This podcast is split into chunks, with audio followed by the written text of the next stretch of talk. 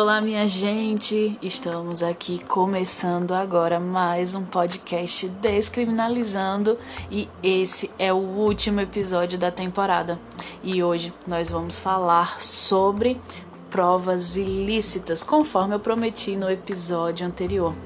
No episódio anterior, o episódio 9, a gente conversou muito rapidamente sobre quais os tipos de provas são admitidos no processo penal brasileiro. Hoje eu quero explicar para você por que as provas ilícitas em regra, não são admitidas no processo e te dizer que sim, elas poderão ser aceitas, dependendo da situação. As provas ilícitas são aquelas que são obtidas por meios ilícitos. São provas furtadas, roubadas, forjadas, obtidas mediante coação ou tortura. Ou seja, são provas que, devido ao meio de obtenção, não passam segurança sobre a sua veracidade, bem como vão de encontro aos princípios inerentes do processo brasileiro. Uma prova ilícita deve ser considerada uma prova contaminada. Por essa razão, ela deve ser afastada imediatamente, porque ela pode ter sido adulterada ou realizada mediante algum tipo de coação. E é também importante saber que todas as provas derivadas dessa prova ilícita são consideradas ilícitas também e devem ser retiradas do processo imediatamente. Documentos ou arquivos furtados não podem ser admitidos como prova, pois não há como assegurar a integridade do item ou ter a certeza que o documento é legítimo ou que não foi adulterado.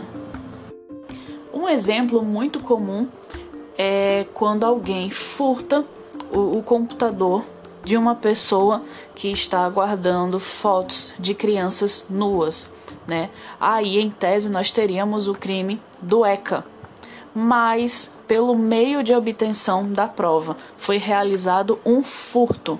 A partir desse momento, mesmo que essa pessoa que realizou o furto se entregue e queira denunciar o fato por achar né, que é, esse crime é mais gravoso e não, não confere, não bate com as suas, as suas crenças e os seus valores, ainda assim não poderá ser utilizado como prova, uma vez que a prova vai ser considerada ilícita devido ao meio de obtenção, que foi por meio de um furto.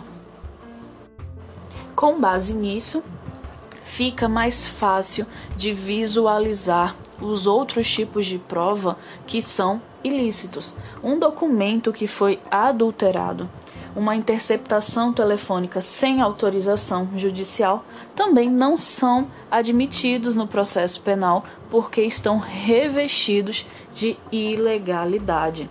As provas forjadas ou plantadas também são, por exemplo, é, aquelas situações é, que a polícia planta uma arma no indivíduo coloca um quilo de droga junto com ele e diz que ele já vinha com aquele material e prende o sujeito em flagrante. Isso seria um exemplo de prova forjada. Outro exemplo também é, vamos tentar imaginar que João brigou com a namorada. Ela disse que não o queria mais. Com raiva, ele pega sua maconha, coloca na bolsa de Maria e liga para a polícia dizendo que Maria é traficante e que está é, com drogas naquele momento e Maria é presa. Essa prova ela é uma prova forjada, logo é ilegal. No caso de prisão ilegal, minha gente, ela deve ser relaxada imediatamente. Por fim, é muito importante que você saiba que tudo isso que eu te falei é a regra mas existe as exceções. A prova ilícita, ela poderá ser admitida no processo penal quando ela tiver a função de beneficiar o réu. Se o réu rouba, se o réu furta uma prova para poder se defender no processo, ele estará amparado pela legítima defesa. Logo, essa prova ilícita poderá ser utilizada em seu benefício.